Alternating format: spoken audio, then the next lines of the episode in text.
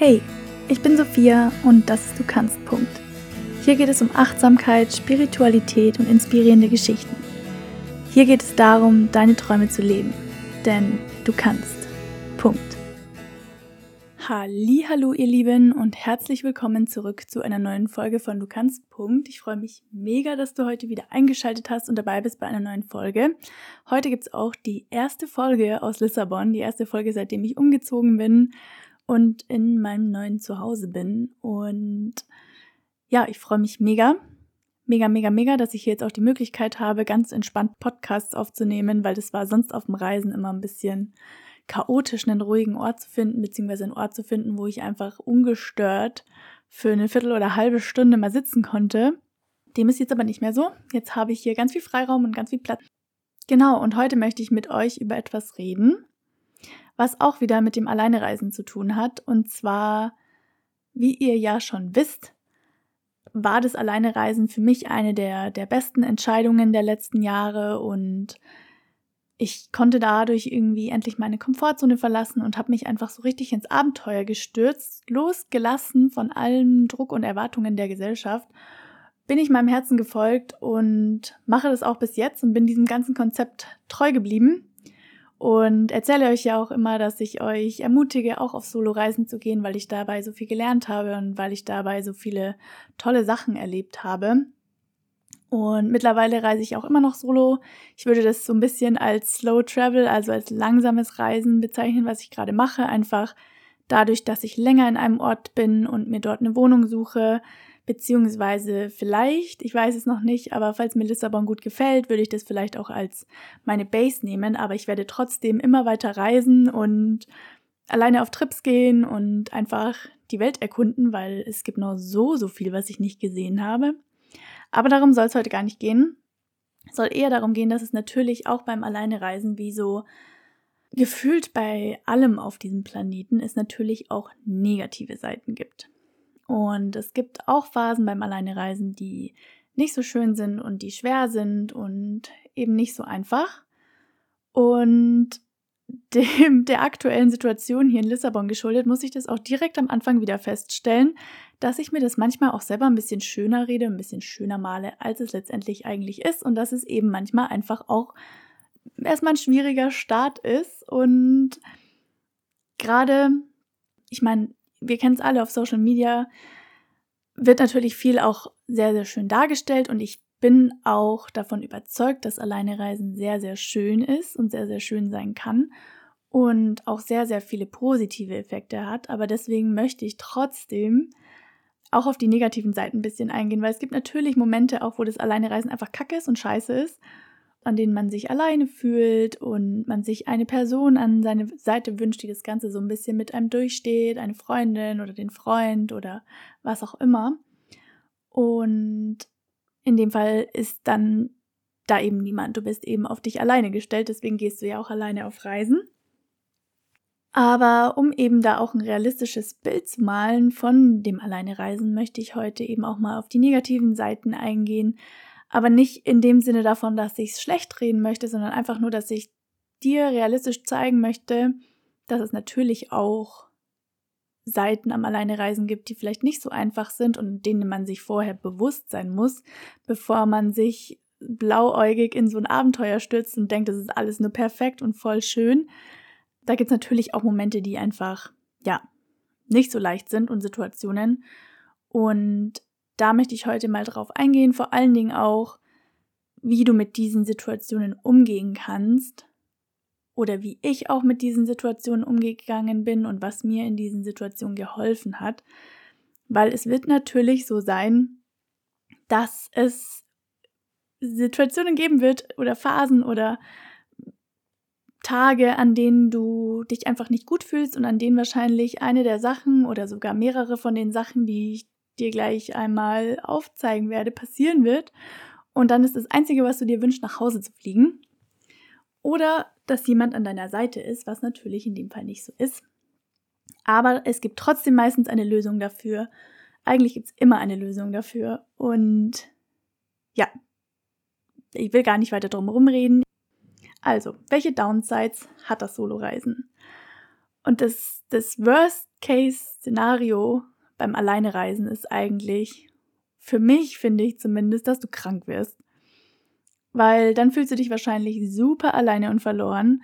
Und gerade wenn man krank ist, du willst ja alleine reisen, um neue Menschen kennenzulernen und fühlt sich aber in dem Moment einfach nur schlecht. Und da will man dann natürlich einfach nur Leute um einen rum haben, die einen gut tun, die man kennt, die sich um einen kümmern und mit denen man sich wohlfühlt, weil man sich sonst ja schon nicht wohlfühlt. Und bei mir war das sehr oft so, wenn ich krank war, dass ich mir dann einfach nur gewünscht habe, ins nächste Flugzeug zu steigen und nach Hause zu fliegen oder dass mich jemand besuchen kommt. Ähm, was natürlich vor allen Dingen, wenn man weiter weg ist, ein bisschen schwierig ist. Und ja, in solchen Situationen will man halt einfach nicht in einem 16-Bett-Hostelzimmer sein mit noch ganz vielen anderen Leuten, die irgendwie Party machen und die voll die gute Zeit haben und du legst da nur und dir geht's scheiße. So ging es mir zum Beispiel in Mexiko. Ich hatte da einfach so eine kranke Magen-Darm-Grippe, es war echt nicht mehr feierlich. Und ich hatte Schüttelfrost und Fieber und also wirklich das komplette Programm. Und ich lag da in diesem Hostelzimmer und dachte mir so, Alter, die machen hier so eine fette Party und ich will eigentlich einfach nur meine Ruhe haben. Aber klar, gut, in dem Moment kann man natürlich dann relativ wenig machen. Aber deswegen mein Tipp, wenn du, wenn du unterwegs krank wirst, investiere vielleicht einfach, falls du das Geld hast und falls es möglich ist, in ein Einzelzimmer für zwei, drei Tage, um dich einfach komplett auszukurieren und eben nicht dauernd gestört zu werden, damit du auch wirklich schlafen kannst und ja, diese Zeit zum wieder gesund werden nutzen kannst. Und was ich auch sehr gerne mache, wenn ich dann krank bin und halt je nachdem auch, wie gut es mir geht, aber telefoniere mit deinen Freunden, mit deiner Familie, um dich so ein bisschen abzulenken und dich vielleicht auch ein bisschen heimischer zu fühlen und diese bekannten Stimmen zu hören, hilft voll oft und manchmal reden sie einem noch ein bisschen gut zu und dann fühlt man sich auch schon wieder ein bisschen besser. Oder guck einfach deine Lieblingsserie, die du schon vielleicht 500 Mal geschaut hast, aber die dir einfach immer eine gute Stimmung und einen guten Vibe vermittelt und mach einfach Dinge, die dir gut tun. Aber mein wirklich eigentlich hauptsächlicher Tipp in dem Fall ist, nimm dir ein Einzelzimmer, wenn es geht. Also ich weiß, es ist ein bisschen teurer, aber du wirst es dir selber so danken, wenn du einfach nur zwei Tage deine Ruhe hast. Und danach geht es meistens ja auch schon wieder. Genau. Muss mal kurz abchecken. Meine Mitbewohnerin haben mir gerade mitgeteilt, es ist hier ein Regenbogen. Wow. es ist nämlich heute in Portugal ein bisschen ähm, moody und regnerisch. Und ähm, ja. Moment, ich vielleicht, vielleicht muss ich da auch kurz ein Bild davon machen. Ach nee, egal. Ähm, sorry, kurzer, kurzer, richtig random. Egal. Also, zweiter Punkt. Je nachdem, wo du reist, kann es natürlich auch sein, dass du dich alleine unsicherer fühlst, als wenn du mit jemandem unterwegs bist. Meistens ist es ja auch beim Soloreisen so, dass du andere Reisende kennenlernst und mit denen unterwegs bist, aber oft bist du eben auch alleine unterwegs und in manchen Ländern, gerade vielleicht auch abends, fühlst du dich dann eventuell nicht ganz so sicher oder auch in bestimmten Gegenden. Und das war tatsächlich bei mir auch so in Mexiko, dass ich mich nicht so sicher gefühlt habe, einfach auch aufgrund dessen, was da passiert ist. Das habe ich schon in einer anderen Folge erzählt.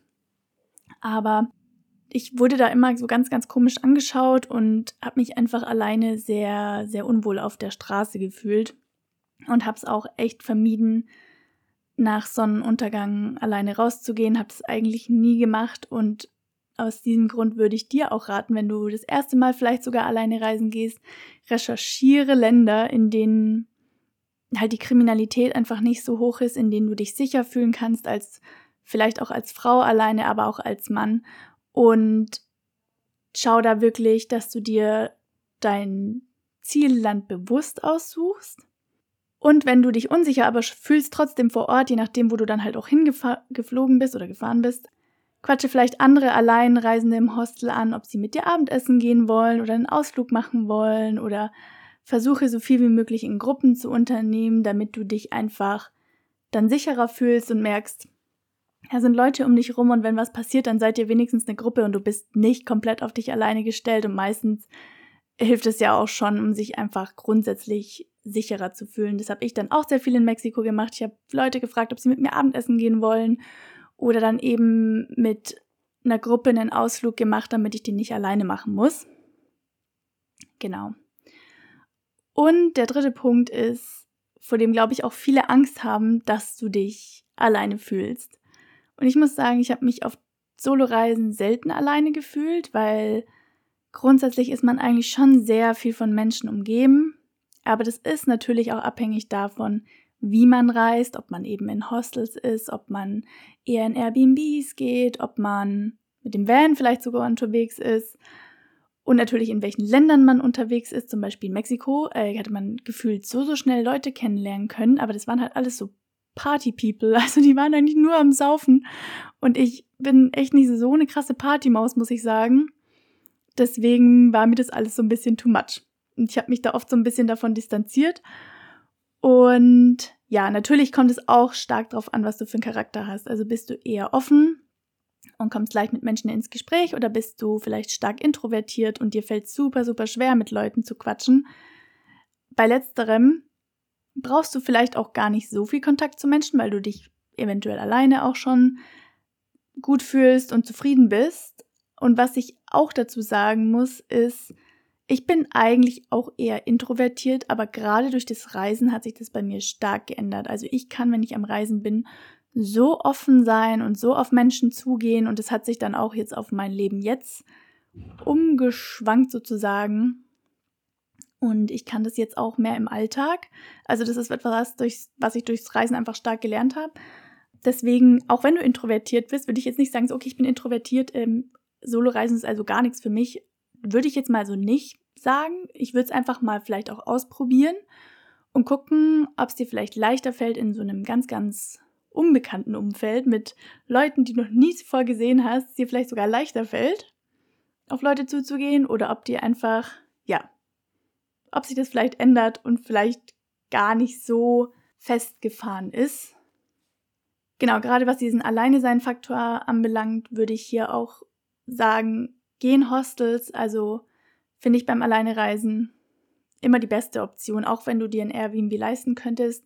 Gehen Hostels, da hast du einfach diesen sozialen Faktor und buche vielleicht auch ab und zu mal Teamaktivitäten, Teamausflüge oder schau, welche Events es gibt. Vielleicht sind die sogar for free, who knows. Ja, genau, suche dir speziell Aktivitäten und Orte, wo du einfach Menschen kennenlernen kannst. Und ich bin mir sicher, du musst wahrscheinlich gar nicht lange suchen und du bist schon von 100.000 Menschen umgeben. Das Ganze gilt natürlich auch in die andere Richtung. Es kann natürlich auch sein, dass du einfach viel zu sehr andauernd unter Menschen bist und du brauchst einfach mal deine Ruhe. So ging es mir ab einem bestimmten Punkt tatsächlich und deswegen habe ich mich jetzt hier in Lissabon zum Beispiel auch entschieden, eine, eine Wohnung zu nehmen, weil mir dieses ständige in Hostels sein und eigentlich keine Privatsphäre haben und immer zu Menschen um sich herum haben, auf Dauer wirklich zu viel war da kann ich dir auch empfehlen, wenn dir das auf deiner Reise vielleicht einfach mal zu viel wird und du jetzt aber nicht gleich eine Wohnung nehmen willst, dann nimm dir vielleicht auch ein Einzelzimmer und entspann dich erstmal, komm erstmal an oder mach lange Strandspaziergänge für dich. Das habe ich zum Beispiel auch in Costa Rica sehr viel gemacht. Da habe ich ja auch in einem Hostel das Volunteering gemacht und da war das einfach meine, meine tägliche Routine, dass ich mal für ein, zwei Stunden am Strand war oder sogar länger und eben am Strand spazieren gegangen bin oder alleine auch mich einfach nur gesonnt habe, weil ich so ein bisschen Me-Time gebraucht habe. Und im Zimmer hatte man die halt nicht, weil da waren ja immer Leute um einen rum. Aber dass man so halt einfach sich für sich Zeit nimmt, um dem ganzen Chaos mal ein bisschen zu entkommen. Genau. Wie du siehst, gibt es auf jeden Fall Sachen, die auch nicht so toll laufen können und die, ja, das waren jetzt nur ein paar Beispiele. Natürlich gibt es bestimmt noch andere Sachen, aber das waren jetzt eigentlich so die Sachen, die bei mir immer dazu geführt haben, dass ich mich nicht so gut gefühlt habe. Also wenn ich mich irgendwie unsicher gefühlt habe, wenn ich krank war oder wenn ich mich alleine gefühlt habe oder wenn ich mich zu krass bedrängt gefühlt habe. Und ja, das wollte ich dir einfach einmal mitgeben, dass es natürlich solche Situationen gibt und dass nicht immer alles nur Friede, Freude, Eierkuchen ist und ultra geil und du bist nur happy, happy, happy die ganze Zeit. Sowas gibt's ja nie, aber die größte Zeit bist du wahrscheinlich schon relativ happy, aber wenn sowas eben eintrifft, dann, ich finde so beim Alleinereisen, die Highs sind halt richtig high und wenn du aber auch ein Low hast, dann kann das Low auch schon mal richtig low sein. Also weißt du, was ich meine, dass du halt so richtig mal so einbrichst, weil du dann so denkst, Mann, ey, es wäre jetzt cool, wenn einfach jemand da wäre. Und das ist auch erstmal vollkommen in Ordnung und das hat jeder. Glaub mir, wirklich, das hat jeder. Und Ja, ist natürlich nicht so einfach, aber vielleicht helfen dir auch meine Tipps damit, ein bisschen besser umzugehen. Aber was will ich dir denn jetzt eigentlich mit dieser Folge sagen? Also, wenn du alleine losziehen willst, dann mach das auf jeden Fall. Aber sei dir auch bewusst, dass es eben nicht immer leicht sein wird. Es wird Tage geben, an denen du am liebsten einen Flug nach Hause buchen willst, aber lass dich nicht unterkriegen. Vertraue dem Prozess des Reisens und vertraue vor allen Dingen auch auf deinen Weg. Und es wird sich für alles eine Lösung finden und nach jedem Tief kommt auch immer ein Hoch.